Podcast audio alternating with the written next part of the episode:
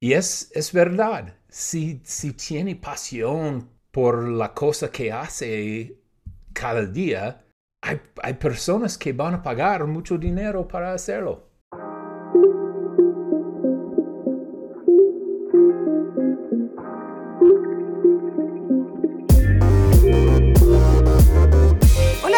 Bienvenidos al episodio número 17 de Hipercreativo. Mi nombre es Roxana Kruger y hoy me acompaña Michael Yanda. Michael es un líder creativo con más de 20 años de experiencia trabajando tanto en departamentos creativos internos como en agencias que trabajan con algunas de las marcas más importantes del mundo. Durante 13 años tuvo una exitosa agencia llamada Riser que luego vendió.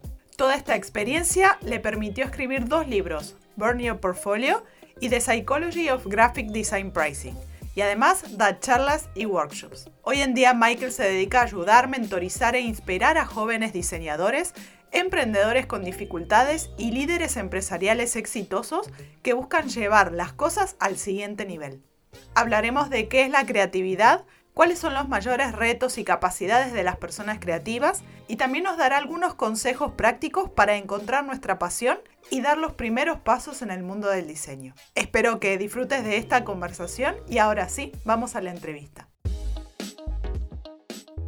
Bienvenido Mike a, un nuevo episodio de Hiper Creativo Podcast. Te agradezco muchísimo, sabes el honor y el placer que es para mí tenerte, tenerte en este podcast y sobre todo también teniendo en cuenta que es en español, o sea que la idea es poder llegar a una nueva audiencia. Eh, así que por si acaso hubiera alguien que no te conoce aún y vive debajo de una roca y no conoce quién es Michael Yanda, te pido si te puedes... Muchas personas no me conocen. te pido entonces si puedes darnos una pequeña presentación y decirnos, bueno, contarnos un poco quién eres y, qué haces, a qué te dedicas. Bueno, gracias. Estoy agradecido de estar aquí. Muchas gracias, Rox. Ah, me llamo Michael Janda. soy More Janda en Instagram, donde comparto uh, enseñadas para lecciones para, para freelancers y diseñadores y para ayudarles a mejorar en sus negocios y, sus agencias. Soy el autor de, del libro Burn Your Portfolio y el libro The Psychology of Graphic Design Pricing.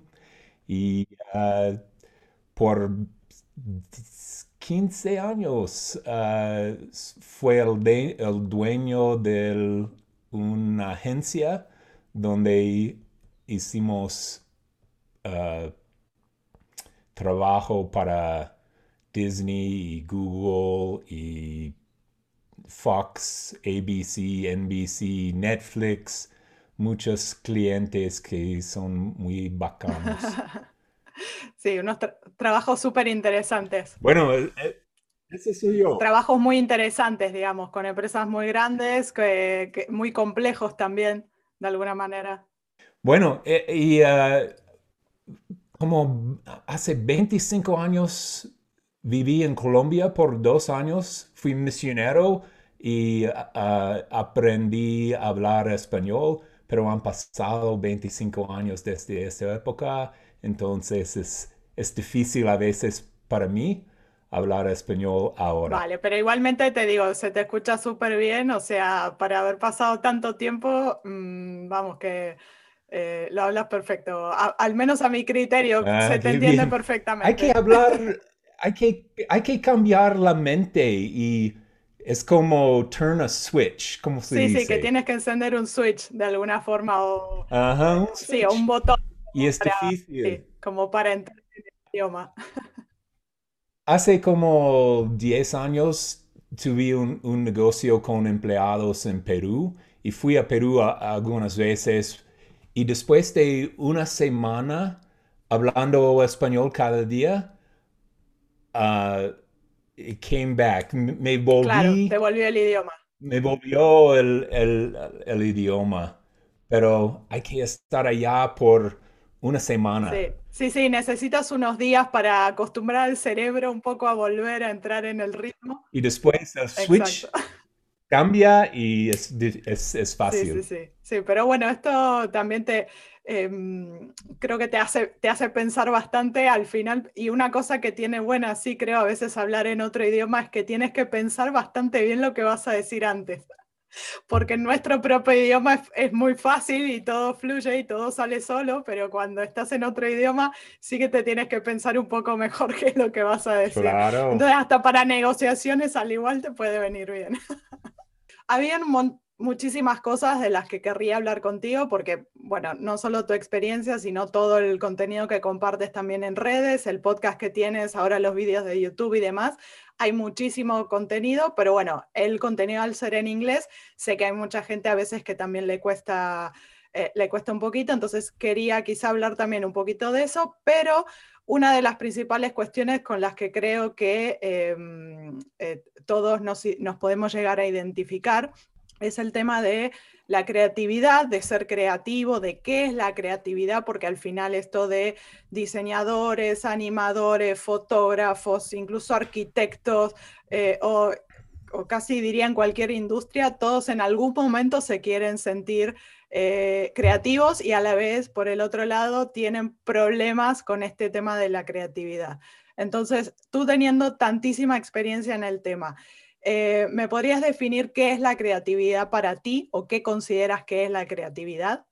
Oh, bueno, ah, es una pregunta que nadie, nadie me han dicho. Bueno, me alegro. pasado. la creatividad para mí es como cuando la mente subconsciente nos da ideas y estamos allá caminando en el mundo y puff, hay una idea y, nos, y nosotros no, no sé de dónde nos... Te viene, digamos, esa, esa idea, ¿no? E, eso es la creatividad para mí, es cuando nuestra mente consciente reciba ideas de nuestra mente subconsciente. Claro, es, de alguna manera el subconsciente absorbe todo lo que, lo que hay por ahí, en algunos casos es, el ambiente, las personas y demás, y luego el consciente lo transforma, digamos, en una especie de idea, eh, de alguna manera para decirlo. Genial. Y de en, tu caso, teniendo en cuenta tu historia, que sé que comentas algo en el libro eh, de, de cuándo comenzaste, de cómo comenzaste tu, digamos, tu carrera como diseñador, pero previo a esto, antes de incluso haber entrado a la universidad, ¿te considerabas una persona creativa? ¿Cómo, cómo sentías esto antes incluso de...? Por toda mi vida, mis, mis parientes, ah, a ellos nos gustan la creatividad y, siempre me, me dieron ah, papeles y, y cosas para pintar y todo. Ajá. Cuando estaba en high school, ah, siempre tenía, yo tenía ah, las clases de creatividad como del arte y de dibujar y pintar y todo. Pero cuando estaba en ah, college, colegio, yo pensaba, oh, yo no, no quiero yo, quiero dar plata algún día, entonces no puedo, no puedo ser un artista. Un artista, claro, como que eso no te va a dar dinero. Un artista, porque no voy, no voy a ganar dinero. Entonces em, empecé a estudiar negocios y no me gustó y no tenía ah, marcas buenas. Y después de eso pensé, ok, voy a estudiar arte, el arte, ah, porque no, no me importa si no tengo dinero, si estoy ah, haciendo algo que amo cada día, cada día.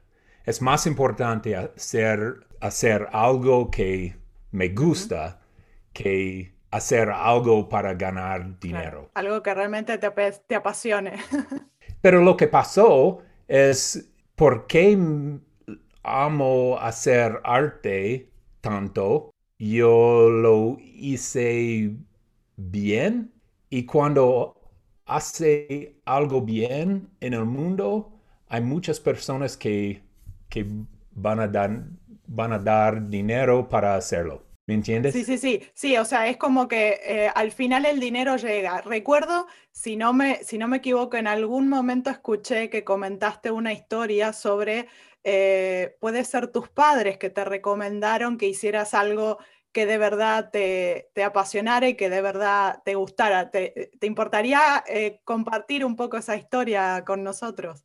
Sí, eso, uh, cuando, cuando tuve las marcas malas en el colegio, mis, mis parientes me, me dieron un libro que se llama Do What You Love, The Money Will Follow. Haga lo que ama, el dinero. Claro, el dinero se, como que te seguirá de alguna forma. Ajá, ajá, ajá, eso.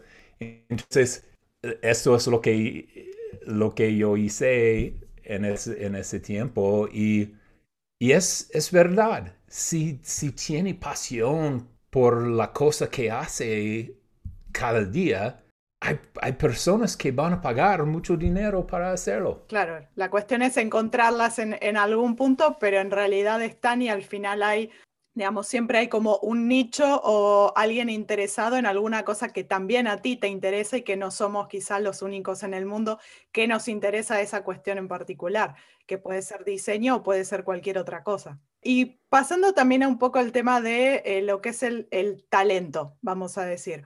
Eh, ¿Crees que hay algún tipo de eh, atributos o esto que le dicen skills que alguna que la gente tendría que tener o desarrollar para que se pudiera considerar creativa, digamos, o es algo que crees que se puede, que aunque no lo sientas que, o que crees que quizá no lo tienes, se puede con el tiempo eh, desarrollar o entrenar? ¿Cómo, cómo eh, digamos, cuál es tu visión referente a esto? Eh, hay, personas que, que tienen creativo, creativo natural, por seguro. Yo, yo creo que todas las personas en el mundo pueden aprender a ser más creativo. Pero hay muchas personas que, porque son, son en esa manera, son más creativos naturales. Pero cualquier persona pueden, pueden aprenderlo y yo creo que es, es ah, importante para investigar cosas antes de tratar ser creativo.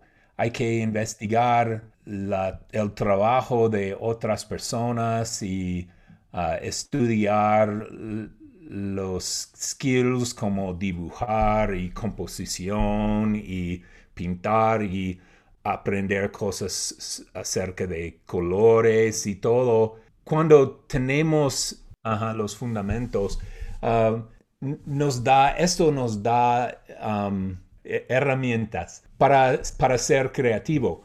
Entonces, las personas en el mundo que no son creativos naturales, hay que aprender las herramientas y después que saben lo que son las, las herramientas, las herramientas, tenemos el, el poder para ser creativo. Sí, y, en cuanto a fundamentos y herramientas y demás, ¿cuáles crees que serían quizá las cuestiones más importantes para, aprender?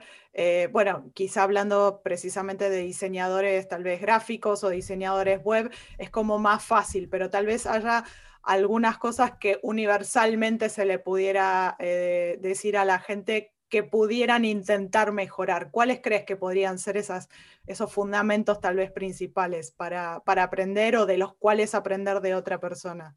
Ah, cuando yo estaba en, en, el colegio, creo que solo aprendí los, los fundamentos y las herramientas cambian cada cinco años. Estamos usando herramientas nuevas entonces las herramientas son importantes, pero los fundamentos son más importantes porque estos no cambian.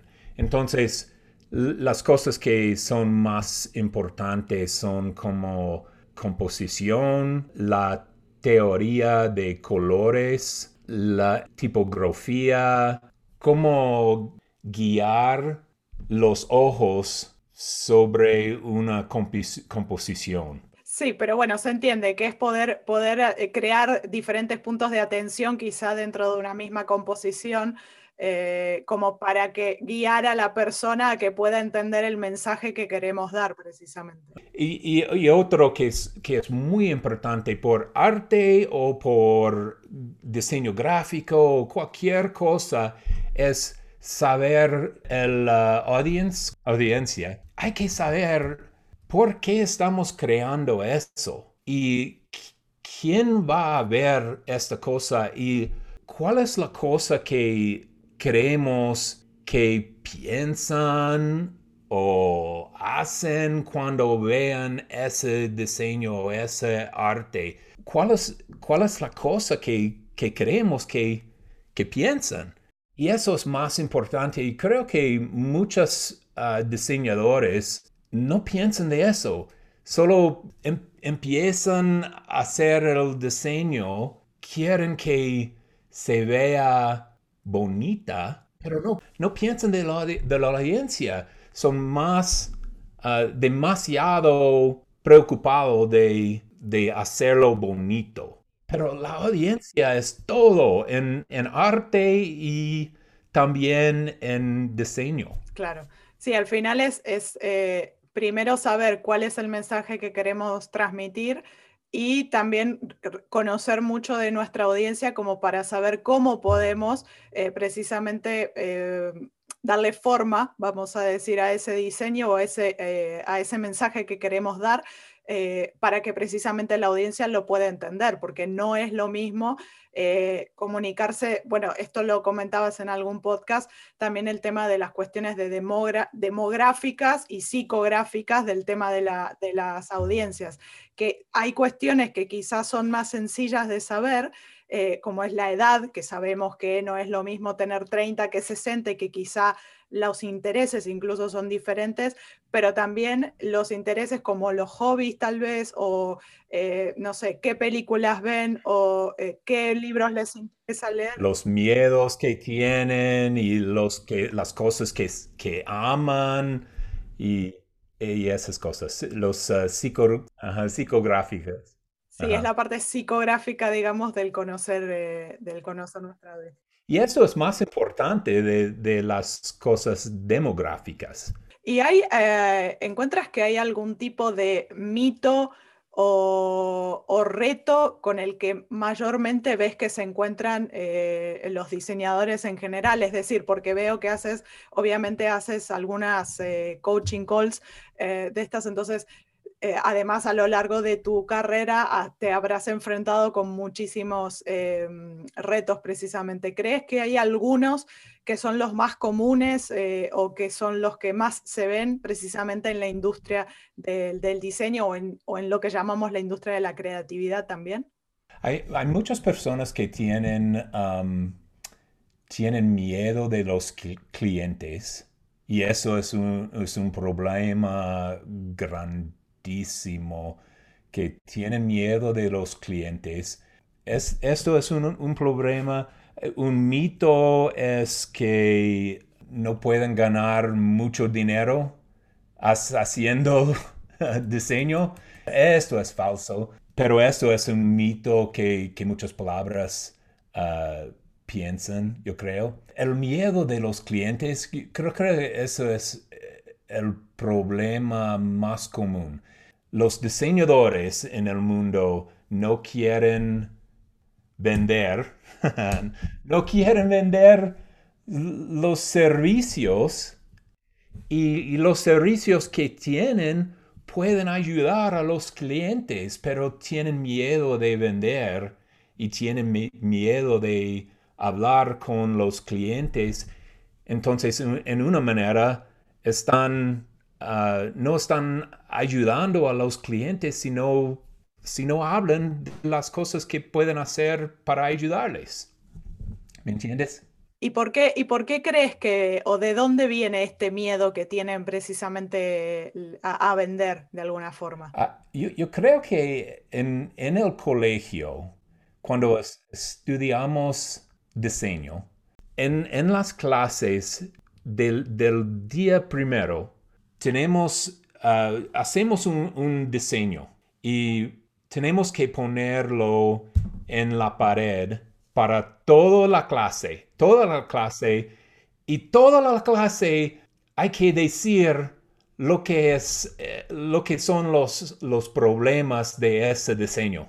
Y después hay que ah, cambiar el diseño y todo. Pero yo creo que es esta manera de critique está creando ah, miedo en, en los diseñadores en el mundo porque siempre cuando mostramos nuestros diseños, hay personas desde el primer día de la clase, hay personas que, que nos están diciendo lo que son los, los problemas. Entonces, estamos entrenando a diseñadores a tener miedo de mostrar nuestra, uh, nuestro trabajo. Claro, demostrar el trabajo de alguna forma. ¿Y crees que, em, obviamente, la parte de la educación quizá no se puede cambiar y no es tan fácil de cambiar, pero ¿cómo crees entonces que un diseñador puede perder ese miedo precisamente a vender? ¿Qué tendría que hacer? ¿Cuáles son los primeros pasos que puede dar para, para perder ese miedo?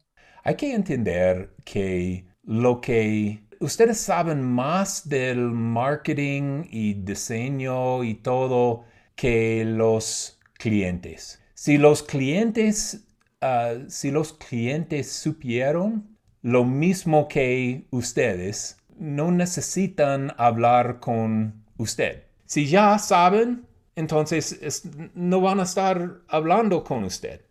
Entonces hay que, hay que recordar que lo que saben ustedes, los diseñadores, es más que los clientes. Claro eso es primero. Um, la confianza viene sobre tiempo. Cuando empecé la carrera, uh, no, yo no tuve confianza para nada. Uh, pero sobre tiempo, cuando estoy trabajando con los, los clientes, la confianza viene sobre tiempo. Entonces, hay que, hay que estar frente de los clientes cada tiempo que pueda, porque la práctica es lo que va a dar la confianza sobre tiempo. Y al final es eso, es, exponerse una y otra vez a, a, diferentes tipos de proyectos, diferentes tipos de clientes y querer interactuar con ese cliente, porque sí que es verdad que hay muchos diseñadores que sobre todo al principio nos hemos quedado con, me quedo detrás del monitor o detrás de la pantalla lo más que pueda para no tener que, tener algún tipo de interacción con el cliente y luego al final nos encontramos con que a veces los resultados no son los que esperábamos precisamente. Entonces, eh, es verdad lo que dices que es mucho mejor, no solo por perder el, miedo, sino porque también eh, de, esa de, esa manera también podemos asegurar resultados eh, realmente como los que el cliente quería por poder trabajar en colaboración más directa con ellos y realmente entender cuál era el objetivo que querían o tenían para ese, para ese proyecto precisamente. ¿Y cuáles eh, crees que serían los, em, digamos, para alguien que tal vez está iniciando en esto del mundo del diseño o que tal vez ya lleva un tiempo, pero siente que no está no, está funcionando todo eh, como, como, debería. Eh, ¿Tienes quizá, no sé, tres tips que pudieras darle a gente que está recién comenzando o, em, sí, o, que quieren mejorar su manera de, trabajar con clientes em, para que lo pudieran implementar ahora mismo, que sean fáciles, porque sé que tú eres muy de consejos prácticos. Eh, entonces, algunas cositas que pudieras compartir para que, eh, para que la gente lo pueda implementar ahora mismo. O, incluso si lo quieres llevar a cosas que hubieras querido saber antes de entrar a la industria. ¿Qué, qué hubiera sido? Para, para, perder el miedo de los clientes. Por ejemplo, sí. Ok, por ejemplo, Ok, tres tips para perder el miedo de los clientes. El tip número uno es, hay que saber, yo lo dice ya, pero hay, hay que saber que usted sabe más que los clientes. Si eso no fuera verdad, los clientes no estuvieron hablando contigo. Sí, ni siquiera se pondrían en contacto contigo, es verdad. Ok, eso es primero. El segundo es que hay que saber los números de su negocio. Hay que saber los números, hay que saber, hay que saber lo que cobra por algunas cosas, hay que saber lo que cuesta para usted para, para hacer el trabajo. Si hay, si hay un cliente que quiera un logo, hay que saber que cuesta a usted 50 dólares o mil, mil dólares para hacer el logo, entonces hay que cobrar el cliente más que mil dólares para tener profit. Claro, sí, porque sí, eh, beneficios, porque sí, efectivamente, eh, lo que sí creo, porque todos hemos pasado por eso, es que al principio creemos que solo tenemos que cobrar lo que hemos gastado de alguna manera, eh, en vez de a, nuestros gastos realmente añadirle un beneficio para que entonces sí estar ganando, ganando dinero realmente. A esto te refieres con lo de conocer nuestros números, ¿verdad? Ok, esto es el segundo. Y el tercero es, um, hablas de las cosas grandes en el primero. Entonces, hablas de la audiencia, hablas de los números, los números del, cliente, cómo, cómo está el negocio de, ellos, cómo ganan dinero y cuáles son los problemas que tienen en el negocio. No, no, ah, no tienes que hablar del diseño, hablas de, hablan de, de las cosas más grandes, como ¿Quién es, quién es la audiencia del cliente y cómo vamos a, hablar a esta audiencia para que la audiencia compra de, del cliente? Habla, habla de las cosas más grandes y diseñadores son malos en eso porque nosotros queremos hablar del diseño, pero si hablamos de las, de, la, de las cosas que el diseño, los resultados del diseño, esto es una manera más efectiva para hablar con los clientes. El diseño es, es una manera para, para conseguir los resultados. Entonces, hablamos de los resultados Sí, eh, eh, con la que vamos a conseguir precisamente esos resultados. De alguna forma utilizamos el diseño como una vía o, una manera de poder... Ajá, una herramienta para... Una herramienta, exacto, para poder conseguir esos resultados, pero en realidad es lo que dices, a los clientes no les interesa si vamos a utilizar quizá una tipografía o la otra, lo que les interesa es qué impacto o qué resultado tendrá eso en su negocio, obviamente, para también poder vender más o poder comunicar el el mensaje que quieren comunicar a, su, a sus propios clientes o a su audiencia. Eso. Vale, genial. Ahí ya hemos dado entonces tres tips como para perder de alguna manera el miedo a, enfrentarnos a todo esto de lo que es el, un poco lo que es el mundo del diseño. Em, y pasando a otra cosa que quizás esto tal vez podríamos haberlo incluso hablado antes, pero que se me ocurre que también puedes darnos algunos, algunos consejos. Em, porque hace, hace muy poco, creo, hicieron un, eh, un eh, episodio del podcast con Tom, precisamente, hablando sobre cómo encontrar eh, la pasión cómo encontrar nuestra pasión en este, en, este mundo, ¿no? Eh, y daban de hecho una analogía bastante graciosa con respecto al intestino, que a mí me, causó bastante gracia, la verdad. Em, pero bueno, sí que quería un poco tu perspectiva, porque teniendo tantos años de experiencia, creo que nos puedes dar muy buenos consejos también a los que o están recién empezando o tal vez están planteando hacer un cambio de carrera, porque en este caso a mí eso me toca de cerca. De hecho, muchos de tus consejos me han servido a mí para también tomar acción en algunas cosas como eh, incluso empezar este podcast, porque recuerdo que no sé si fue el 34, episodio 34 o 35, eh, que hablaban sobre esto de eh, empezar a hacer, de start doing. Entonces, ese tipo de cosas a mí también me han servido para finalmente decidir empezar a hacer algo como es este podcast precisamente y tener oportunidades como, como estas. y creo que a mí también me ha pasado de no sentirme creativa o creerme que yo no era lo suficientemente buena para entrar en esta industria del diseño. Eh, y esto de encontrar la pasión a veces suena muy grande, eh, asusta un poco porque uno no sabe a veces por dónde ir. Eh, ¿Cuáles crees que pueden ser las mejores maneras para poder encontrar esta pasión o qué cosas podríamos hacer en el día a día para, para poder precisamente encontrar esto? o incluso cuál es, eh, eh, porque creo también a veces que el tema de la palabra pasión está un poco sobrevalorada y a veces asusta tan solo por la propia palabra en sí misma. Eh, ¿Cuál crees que sería la mejor manera de, de sí, de alguna, forma, de alguna forma encontrar nuestra pasión? En, el, en el em, ah, empiezo, en el empiezo, hay que probar muchas, muchas cosas.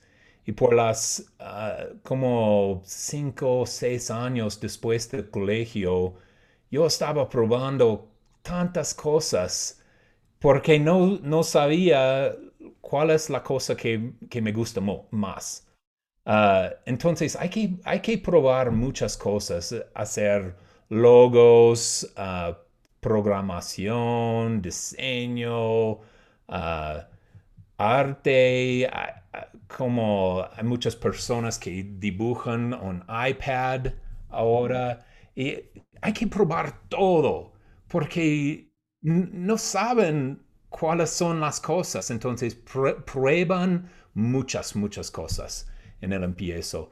Y sobre tiempo van a reconocer que algunas cosas que, que hacen súper bien o hay, algunas cosas que a ustedes le gustan más y sobre tiempo van a reconocer esas cosas y, esa es una, un guía para entender lo que...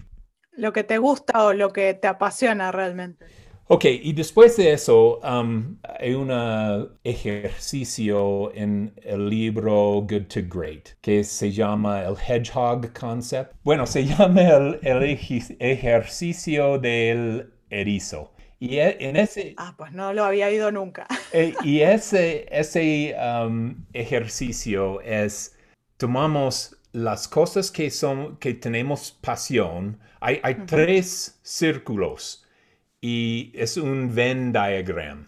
Sí, el diagrama de Venn. Ajá, el diagrama de Venn. y hay tres círculos. Y el primero es lo que es algo que tiene pasión. Algo que tiene pasión, las cosas que aman más que el, que el otro. Y, y prueban esas cosas para reconocer sobre tiempo las cosas que tenemos pasión. Y después de eso, tenemos otro círculo, círculo que es el círculo de las cosas que hagamos súper bien, mejor que otras personas. Ok, tenemos dos círculos, pasión y las cosas que hagamos súper bien. Y después de eso es el tercer círculo, es las, la, um, cómo, vamos, cómo vamos a ganar dinero eh, haciendo estas cosas. Y sobre el tiempo de, mi agencia, 15 años, siempre estaba pensando cuál es el erizo cosa para mí. Reconocí que las cosas en mi agencia que me gustaba más fueron las cosas como hablando con el equipo del diseño, entrenándolos, mejorándolos para mejorar en, en sus uh, skills. Sí, darle feedback de alguna forma también. Y eso me gusta más que todo. Y cuando estaba pensando, ok, después ya yo uh, vendí a mi agencia en, en 2015. Y yo estaba pensando, ok, cuando, después de eso, ¿qué, ¿cuál es la cosa en ese diagrama Venn que es para mí? Y tengo más pasión para entrenar y enseñar a diseñadores que, más que cualquier cosa que ha, sido en, mi carrera. Y, y, después de eso, porque hablaba con clientes tanto y hablaba con mi equipo tanto y tuve mucha confianza para hablar con otras personas eh, sobre diseño y sobre clientes y sobre negocio porque lo, lo hice por tantos años. Entonces, lo puedo hacer súper bien. Entonces, ese es, es eh, el círculo número dos. Y después, ¿cómo vamos a ganar dinero haciendo esta cosa? Bueno, en, yo lo puedo hacer porque soy autor de libros, entonces gano dinero allá, haciendo um, mentoring, coaching y también cursos. Entonces, eso es, puedo ganar dinero haciendo las cosas que, en que tengo pasión y que puedo hacer súper bien.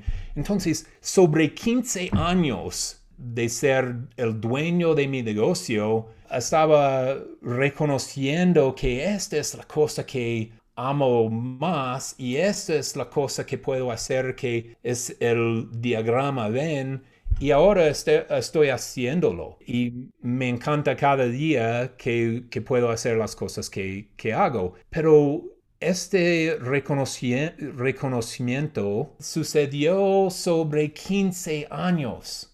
Y a, veces hay, hay, personas allá en el mundo que quieren saber eso por, por el fin de este día. Yo quiero saber mi cosa. ¿Cuál es mi cosa? Quiero saber ya. Pero toma tiempo para reconocer la cosa que es uh, su llamamiento en el mundo. Toma tiempo. Entonces, hay que tener paciencia para probar muchas cosas y tener muchas experiencias en, en su carrera para reconocer la cosa. Pero va a suceder si da el tiempo para reconocerlo. Sí, también hay que creo que hacer una búsqueda intensiva a veces de buscar nuevas, precisamente nuevas experiencias, nuevas cosas para probar, porque creo que muchas veces también nos impacientamos y es lo que tú dices de que queremos saberlo ya. Entonces nos, eh, nos obligamos a hacer una cosa, aunque a veces incluso no nos guste, por el, por el simple hecho de decir, bueno, quiero hacer algo, lo quiero hacer ya y quiero que esto sea lo que ya define mi carrera. Entonces, sí que es verdad que, bueno, es, es para ah, resumir un poco, es esto de tener muchísima paciencia y probar muchísimas cosas. Y otra cosa que también creo que añadiría eh, para estos tres eh, tips que diste, o sea, estos tres eh, círculos del diagrama de Venn, también es a veces preguntarles a otras personas, porque a veces nosotros mismos no somos capaces de reconocer cuáles son nuestras pasiones o en qué somos buenos, eh, o incluso a veces ni siquiera tenemos muy claro cómo podemos ganar ese dinero. Entonces el hecho a veces de preguntarles a otras personas, eh, ya sea a nuestras parejas o amigos o estos, a veces ellos son más capaces de identificar en nosotros lo que, lo que nos puede ayudar a precisamente identificar este tipo de cosas. Ayuda también a hacer tres listas una lista en, su diario o en Notion o Evernote o alguien eh, en, un lugar donde sea, pero haga tres listas. Uno que es cuáles son las cosas en el mundo que, en que tengo pasión. El segundo, cuáles son las cosas que hago muy bien. Y cómo puedo ganar dinero haciendo cosas que tengo, en que tengo pasión y que, hago muy bien. Y hagan esas tres listas sobre tiempo, porque en esa manera están siguiendo en, la vida, pero en la mente subconsciente está siempre pensando, ah, ¿cuáles son las cosas en que tengo pasión y que hago súper bien? La mente subconsciente es más poderoso que la mente consciente.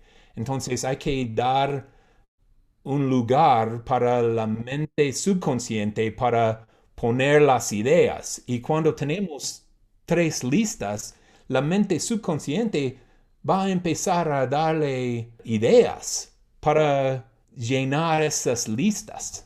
Claro, de pronto, de pronto no somos conscientes en el momento, pero a veces al ir rellenando la lista poco a poco, o pasado un tiempo, o pasado un par de meses o un año, de pronto volvemos a esa cinco años o quince años, pero siempre está pensando de eso. Claro, y en algunos casos a veces ni siquiera lo recordamos o no lo consideramos si no lo hubiésemos apuntado. Entonces, porque creo que incluso hay cosas que tal vez nos gustaban de pequeños que a día de hoy todavía nos gustan, pero que por algún motivo al llegar al ser adultos lo hemos puesto en una caja y hemos dicho, pues eso ya no lo hago porque ya soy adulto. Y a veces esas son las cosas que también precisamente o nos gustan o nos, nos dan pasión y que quién sabe pueden llegar a ser algo que también eh, te pueda dar dinero a futuro como un, como un negocio. Y quería preguntarte, em, ya como para ir cerrando y pasar a una parte también más... Em, más práctica, si tienes algunos, eh, ya sea podcast del podcast que tienen del Bizbats, o si nos puedes recomendar también algún libro, o, mm, porque sé, sé, que, sé que sabes mucho de este tema, eh, si nos puedes recomendar eso, algunos libros que nos puedan servir para eh, ya sea el tema freelance o sí, o en general para lo que es la industria creativa. Los libros que son más importantes para mí son eh, um, el libro How to Win Friends and Influence People, Dale Carnegie. Sí, ese lo he leído precisamente por tu recomendación. Es, tan importante porque estamos aquí eh, haciendo nuestras carreras y tenemos skills en diseño y tenemos skills en, en, en las cosas creativas, y, pero el poder para hablar con los clientes y con los ah, miembros de nuestro equipo y todo es tan importante, casi más importante que el, poder para hacer diseño. Entonces ese libro es tan importante porque va va a darles tips para mejorar la habilidad para hablar con otras personas. Y cuando pueden hacer eso bien, los clientes van a tener más confianza en ti, en, ustedes, van a darles más dinero para hacer las cosas que, que hagan para ellos. Ese libro es, más es muy importante. Um, el libro Think and Grow Rich, pensar y y hacerse rico, eh, sí, y crecer, ser, crecer rico, algo así sería, sí, sí. Eso es de Napoleon Hill. Esto es muy importante también. Él escribió como hace 100 años. Eh, y eso es también es muy importante. Hay muchos ah, consejos en ese libro que, que son muy, muy, muy importantes. Y después de eso, si, si, si eres un, un freelancer, uh, el libro de E-Myth by Michael Gerber es muy importante. Eso, ese libro cambió mi mente en muchas, muchas maneras. Esos tres libros. Sí, sobre, sobre todo en el caso, el, el segundo y el tercero los, eh, los he oído, solo he leído el primero que comentabas, pero eh, precisamente el de Dale Carnegie ese, eh, fue una recomendación que diste en un podcast, el cual leí, compré inmediatamente, leí inmediatamente y de verdad que es un libro que cambia la manera de ver las cosas, porque Eh, es súper importante el tema de las relaciones, que es una de las cosas de las cuales también tú hablas mucho, y, las relaciones no solo con clientes, sino a veces eh, incluso con e, un equipo o incluso cuestiones que podemos aplicar a nuestra vida personal, con amigos, pareja o lo que sea. Eh, o sea que ese en particular a mí me ha tocado bastante de, bastante de cerca. Em, el libro sería mejor si cada el mundo todas las personas leyeron este, ese libro. Sí, porque la verdad que te va mucho más allá del tema del negocio y demás, sino es ya un tema personal y lo que decíamos, el tema de las relaciones y cómo eso, eh, el aprender a mejorar nuestras relaciones, mejora al final todo, eh, todos los, diferentes ambientes en los que estemos, ya sean negocios o, pareja o amigos o, lo que sea.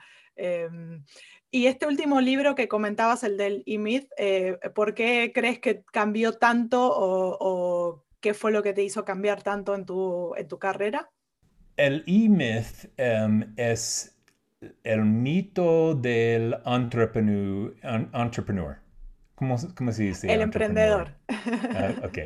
Es el mito de eso. Y um, el mito es cuando tienes, cuando tiene su propio negocio que, que ya va a tener uh, libertad, por la mayoría de los dueños de negocios no es e, eso, que tienen su propio negocio es y la vida es miserable porque ya tienen todo esa responsabilidad. Y el mito es eso. En, el libro, el autor Michael Gerber ah, da consejos para ser dueño de negocio en la manera correcta bueno, ya por último, esta es una pregunta que le hago a todo el mundo. Eh, quería preguntarte si hay algún proyecto, o ya sea personal o profesional, en el que te encuentres ahora mismo que te emociona o te ilusiona, y luego también pedirte si nos puedes comentar un poquito lo del tema de, de tus cursos. Los cursos que tengo son los cursos de negocios de un negocio creativo y por freelancers o uh, si tiene su propio, propia agencia. Es un curso que nos va a enseñar cómo vender los servicios, cómo saber los precios de sus servicios, como los contratos para los, los clientes, para entender uh, cómo completar los trabajos en una manera mejor, uh, cómo entender los negocios, los números de su propio negocio. Uh, es todo, es, es, 40 horas de entrenamiento y, tiene 60 um, templates que pueden utilizar. Son las cosas que yo creí en mi agencia cuando estaba haciendo trabajo para los clientes como Disney, Google y Netflix y todo. Yo puse todo en este curso para ayudar a otras personas. Sí, es que tú tienes una manera de hacer todo muy práctico que es súper útil para todos, o sea, tanto para los que recién comienzan como para los que ya están trabajando hace tiempo.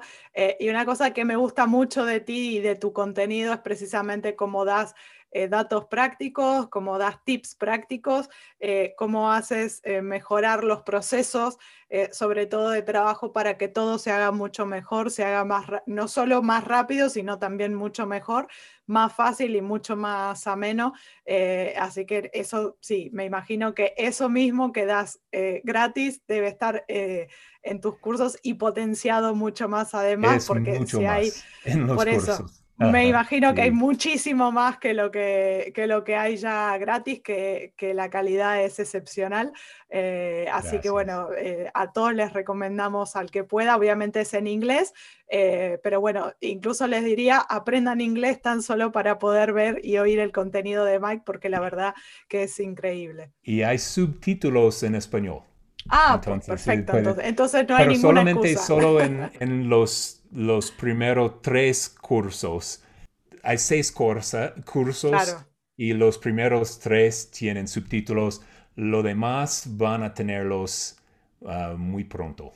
Perfecto. Bueno, pero entonces si ya no hay excusa, al menos como para poder empezar, se puede empezar con, estos cursos. Eh, y bueno, esto eh, eh, imagino que los propios cursos de, freelance que, has comentado ya son un propio proyecto en sí mismo, al cual le has, le has puesto muchísimo tiempo y obviamente se nota que, que te apasionan muchísimo.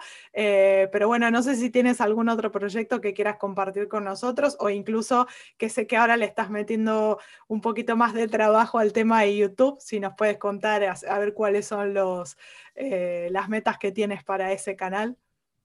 En, este canal, eh, hace como un mes atrás, yo empecé a, dedicarme a YouTube en vez de Instagram, porque me gusta el contenido de video, me gusta enseñar cosas, me gusta Um, explicar las cosas en una manera más grande que puedo hacer en Instagram con carousel posts.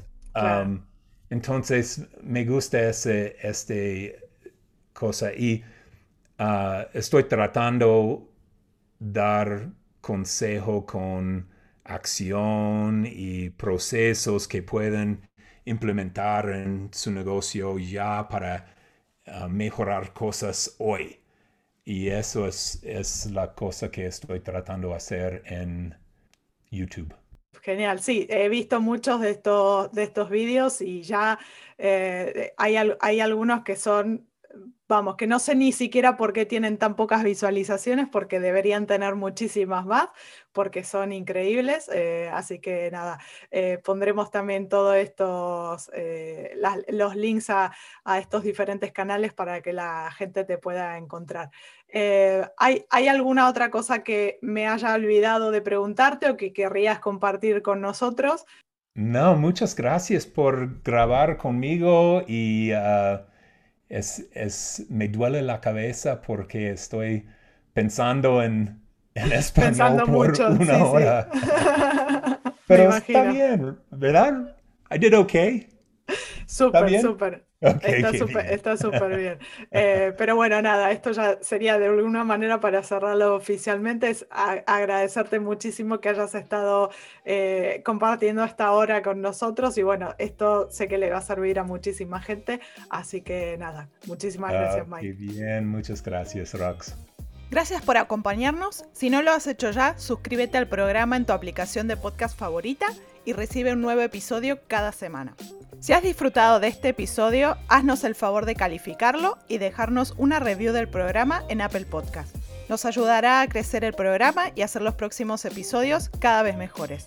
Si tienes alguna pregunta o comentario, puedes escribirnos a arroba hipercreativo podcast en Instagram. Gracias nuevamente y nos escuchamos el siguiente lunes con un nuevo episodio de Hipercreativo.